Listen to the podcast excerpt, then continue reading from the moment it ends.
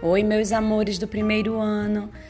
Vamos agora ouvir um podcast sobre arte e lixo. Falando nisso, quais são as responsabilidades das pessoas em seus lugares de viver? E as suas? Quais são?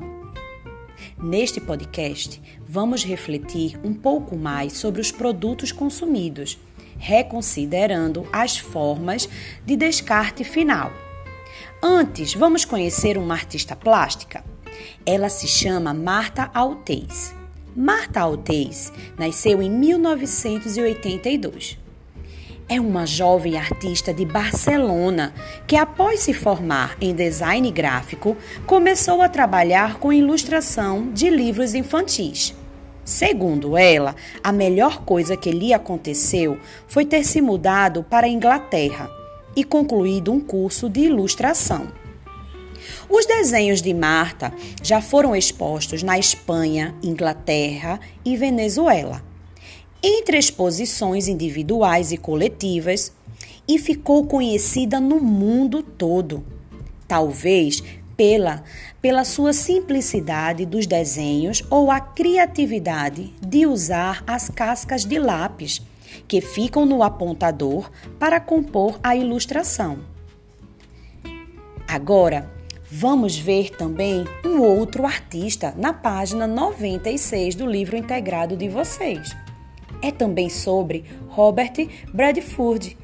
É outro artista que produz arte reutilizando materiais descartados. Ele faz esculturas de diversos animais aproveitando brinquedos sem uso ou quebrados. Vejam primeiro ano, que coisa interessante. Agora nós vamos ligar os pontos e vamos realizar a página 97 do seu livro integrado. Como como é e quais cuidados podemos ter com o nosso lugar de viver? No primeiro quesito, vocês vão colar uma foto de uma paisagem do seu lugar de viver.